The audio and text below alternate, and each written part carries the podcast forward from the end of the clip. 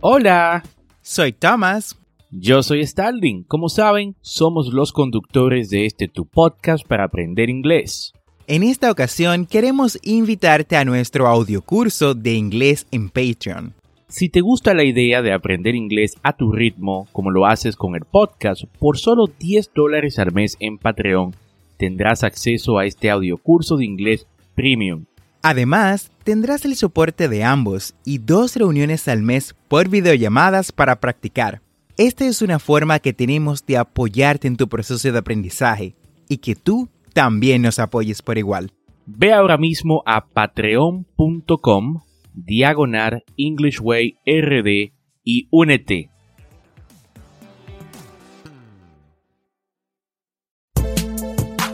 Bienvenidos a English Way RD, el primer podcast dominicano para aprender inglés con Tomás Martínez y Stalin Santos y en cada episodio te acercaremos a tu meta de hablar inglés, enseñándote frases, expresiones y gramática de una forma divertida y fácil de entender. Vamos al episodio de hoy. Hey Thomas, how you doing? I am good. How about you, Starling? I'm good, bro. Thanks for asking. Muy feliz de una vez más estar compartiendo con todos los que nos escuchan en el episodio 29 de este tu podcast para aprender inglés.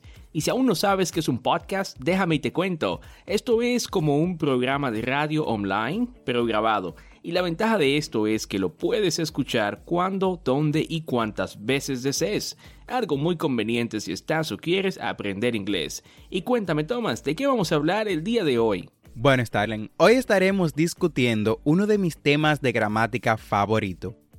La continuación natural del presente simple. El presente continuo también conocido como presente progresivo.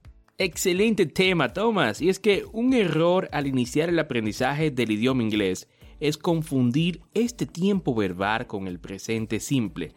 Y es que a pesar de que ambos pertenecen al presente, estos cumplen funciones diferentes. Correcto, Starling. El uso principal del presente continuo es para describir una acción o evento que está teniendo lugar en el momento actual. Por ejemplo, you are listening to a podcast. Estás escuchando un podcast. Repeat after me. You are listening to a podcast.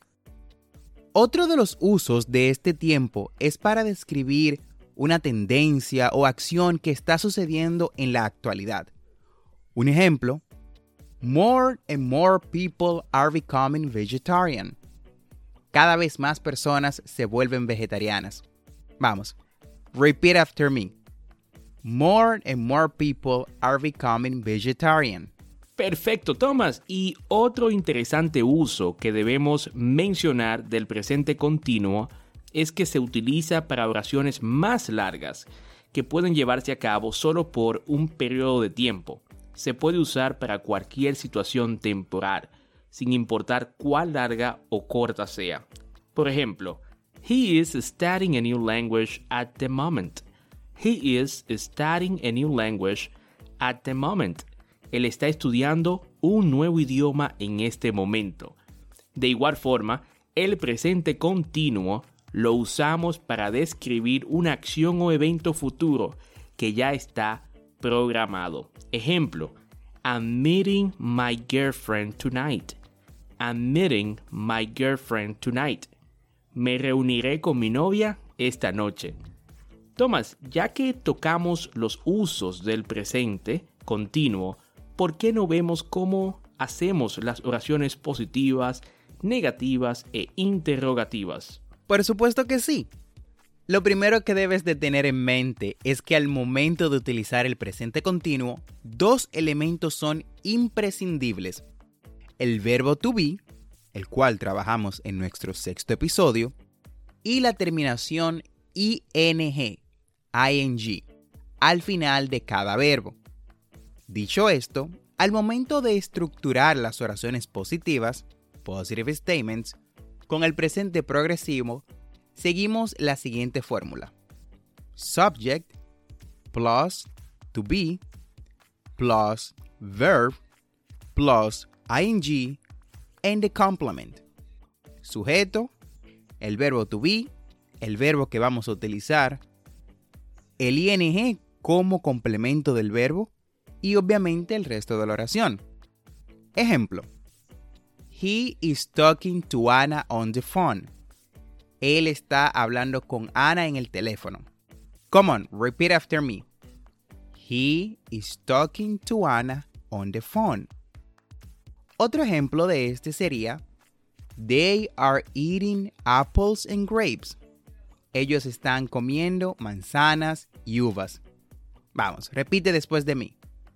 They are eating apples and grapes. Fantástica explicación, Thomas. La negación del presente continuo no cambia mucho.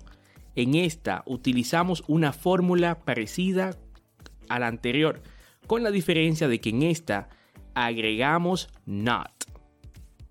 Así se forma. Veamos la estructura. Necesitamos el sujeto, el verbo to be, la partícula not, el verbo, más ing y el complemento. Siguiendo este patrón, vamos a negar las oraciones que hizo Thomas cuando explicó cómo hacer las oraciones positivas. Ejemplo, he's not talking to Anna on the phone. He's not talking to Anna on the phone. Repite después de mí. He is not talking to Anna on the phone. He is not talking to Anna on the phone. Él no está hablando con Ana por teléfono. They aren't eating apples and grapes. They aren't eating apples and grapes. Repite después de mí. They aren't eating apples and grapes. Ellos no están comiendo manzanas ni uvas. Gracias por esa explicación, Starling. Ya entrando en el terreno interrogativo de las preguntas, la fórmula varía un poco, sin perder claro su esencia. Al momento de preguntar, utilizamos la estructura to be, verb, plus ing, plus the complement.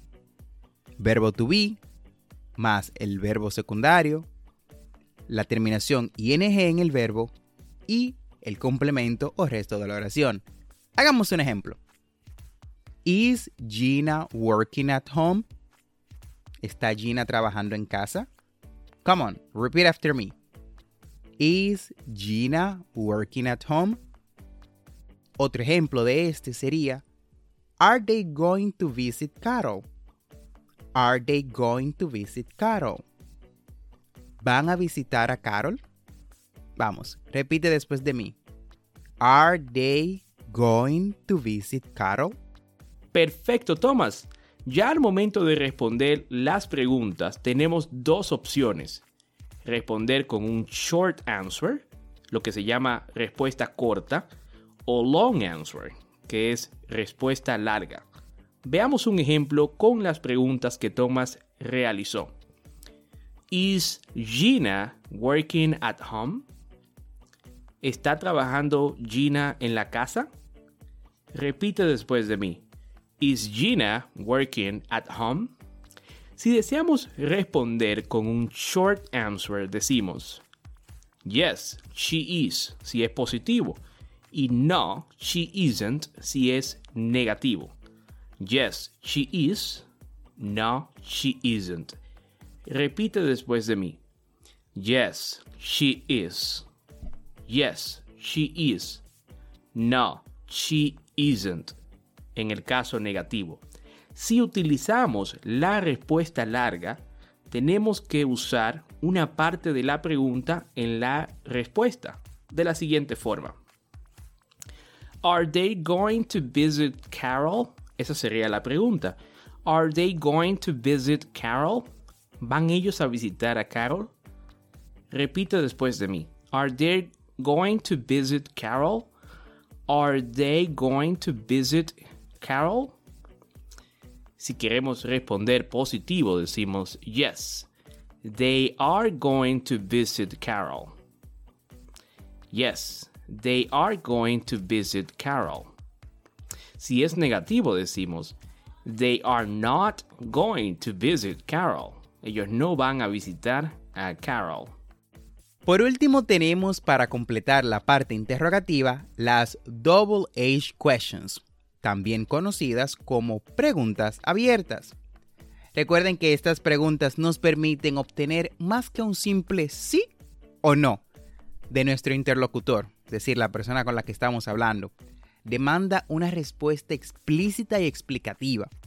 Si quieres saber más de estas preguntas, te dejaremos en las notas el enlace al episodio donde hablamos a detalle de este tema. Al momento de estructurar las preguntas con Double H Question, seguimos el mismo patrón de preguntas anteriores. Vamos a hacer unas cuantas preguntas y así ves la utilización. Para esto utilizamos Double H, WH, más el verbo to be, verb to be, plus the verb, más el verbo, plus ing, la terminación ing, plus the complement. Ejemplo. What are you doing? What are you doing? ¿Qué estás haciendo? Otro ejemplo. Where is she running? Where is she running? ¿Hacia dónde está corriendo? Perfecto, Thomas. Y bueno, sé que ya con estas explicaciones sobre el presente continuo, estás más que listo para empezar a utilizar el presente continuo, agregándolo a tu biblioteca de conocimientos y utilizándolo cuando sea necesario. Pero como nos gusta ser prácticos y que ustedes vean las lecciones en acción, ahora vamos a hacer una pequeña conversación. Hi, can I speak with Alex? This is him. Who's speaking? Hi, this is Paul. Hi, Paul. What are you doing? I'm just watching TV. What are you doing? I'm cooking dinner. What are you cooking? I'm cooking pasta and baking a pie. It sounds delicious. What are you doing for dinner? Well, nothing really. I don't have any plans.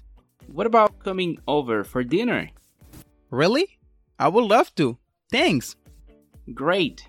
Anne and Tim are also coming. They are arriving at 8. Okay, I'm going to be there at 8 too.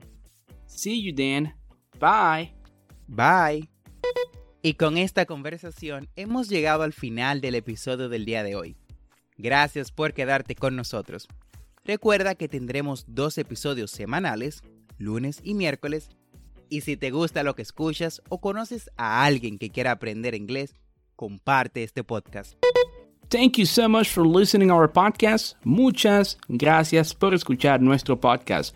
No olvides apretar el botón de suscribirte en tu reproductor de podcast favorito como Apple Podcasts, Spotify, Google Podcasts, Castbox o cualquier otra aplicación de podcast. Y así vas a obtener actualizaciones semanales de nuestros nuevos episodios. Y recuerda, estamos aquí para ayudarte a hablar inglés, así que si deseas que te expliquemos algún tema de gramática o tienes algunas preguntas acerca de pronunciación en inglés, nos puedes dejar un mensaje de voz usando el link en la descripción de este episodio. Busca el link Dejar mensaje de voz y sé parte de nuestro podcast. No olvides practicar. Para esto, te dejaremos en las notas del episodio una pequeña guía que contendrá todo lo que discutimos en este podcast y un poquito más. Recuerda seguirnos en nuestras redes sociales de Instagram y Facebook como arroba EnglishWayRD para más contenido. Thanks for listening. We hope you enjoyed the show.